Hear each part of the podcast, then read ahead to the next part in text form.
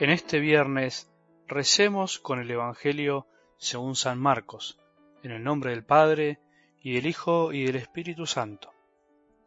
El rey Herodes oyó hablar de Jesús porque su fama se había extendido por todas partes. Algunos decían, Juan el Bautista ha resucitado, y por eso se manifiestan en él poderes milagrosos. Otros afirmaban, es Elías, y otros, es un profeta como los antiguos. Pero Herodes, al oír todo esto, decía, Este hombre es Juan, a quien yo mandé decapitar y que ha resucitado. Herodes, en efecto, había hecho arrestar y encarcelar a Juan a causa de Herodías, la mujer de su hermano Felipe, con la que se había casado. Porque Juan decía a Herodes, No te es lícito tener a la mujer de tu hermano.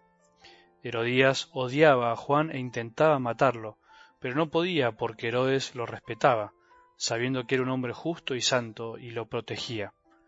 Cuando lo oía quedaba perplejo, pero lo escuchaba con gusto. Un día se presentó la ocasión favorable. Herodes festejaba su cumpleaños, ofreciendo un banquete a sus dignatarios, a sus oficiales y a los notables de Galilea. La hija de Herodías salió a bailar y agradó tanto a Herodes y a sus convidados que el rey dijo a la joven Pídeme lo que quieras y te lo daré y le aseguró bajo juramento, Te daré cualquier cosa que me pidas, aunque sea la mitad de mi reino. Ella fue a preguntar a su madre, ¿qué debo pedirle? La cabeza de Juan el Bautista, respondió ésta. La joven volvió rápidamente a donde estaba el rey y le hizo este pedido, quiero que me traigas ahora mismo sobre una bandeja la cabeza de Juan el Bautista. El rey se entristeció mucho, pero a causa de su juramento y por los convidados, no quiso contrariarla. Enseguida mandó a un guardia que trajera la cabeza de Juan. El guardia fue a la cárcel y le cortó la cabeza. Después la trajo sobre una bandeja, la entregó a la joven y ésta se la dio a su madre. Cuando los discípulos de Juan lo supieron, fueron a recoger el cadáver y lo sepultaron. Palabra del Señor.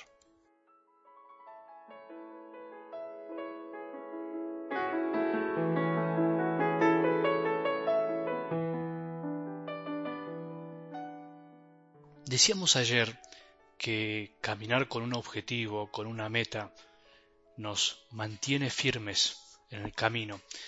Habrás experimentado alguna vez que cuando no sabes para dónde ir o cuando estás con alguien que está medio perdido o emprendiste un viaje y esa persona no sabe bien a dónde tiene que llegar, todo comienza a ser incertidumbre. Claramente, tener una meta, un objetivo, nos ayuda a dar pasos firmes en la vida. Por eso en el camino de la fe vale siempre la pena volver una y mil veces a la esencia de nuestra fe, o sea, hacia dónde vamos, hacia dónde estamos caminando. Porque cuando perdemos el rumbo, perdemos la paz, cuando perdemos esa certeza interior de que inexorablemente estamos caminando hacia la mejor meta que podemos imaginar, es cuando todo empieza a derrumbarse. Por eso quiero decir hoy con mucha fuerza esto que también tengo en el corazón, el caminar con un objetivo, con una meta, con un horizonte, nos da muchísimas cosas a lo largo del camino. Solo cuando nos ponemos a caminar, solo cuando salimos de nosotros mismos, es cuando empezamos a ver la verdadera vida que Dios nos dio. El que está sentado sin querer hacer nada, el que no quiere salir de sí mismo, finalmente se queda solo. Señor, enseñanos a caminar como vos caminaste, enseñanos a levantarnos, a no quedarnos detenidos, tirados por ahí. Necesitamos caminar, porque aunque nos cansemos cuando caminamos, nos llenamos de gozo al descubrir todos los dones que vos querés darnos. En algo del Evangelio de hoy se ve a lo que puede llegar el ser humano, a lo que puede llegar muchas veces nuestra insensatez y la cobardía de un corazón que traiciona lo más preciado por quedar bien, por no jugarse, por estar pendiente de la mirada ajena, por lo que pensarán los demás. Herodes de algún modo hoy representa todo esto, fue todo eso y mucho más.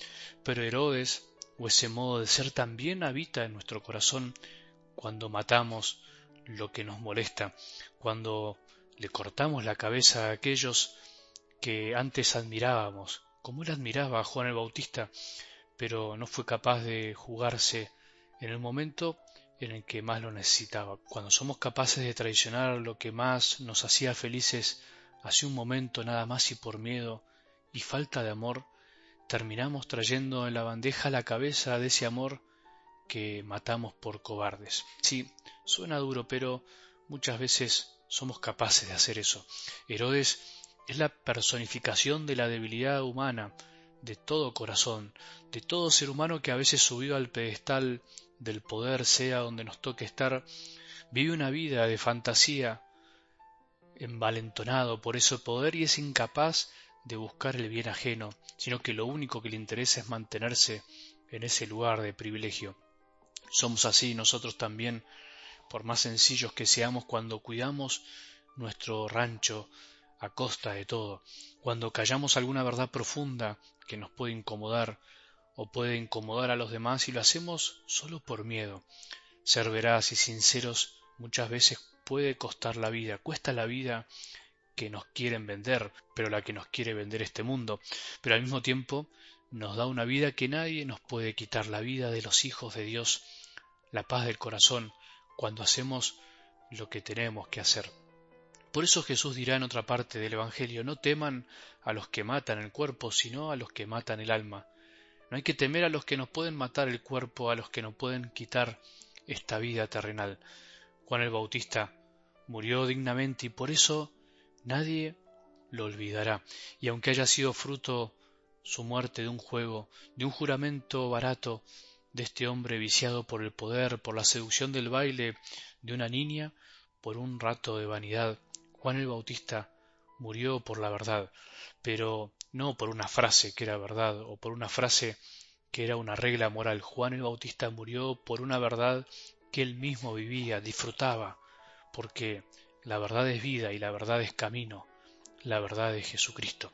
Jesús lo dijo así, yo soy el camino, la verdad y la vida, y vivir congruentes con esta verdad no solo nos hace morir dignamente, sino que nos hace vivir dignamente, sin vendernos, sin dejarnos sobornar por dinero, por prestigio, por fama, por un aplauso barato, por un afecto pasajero que algún día se acabará.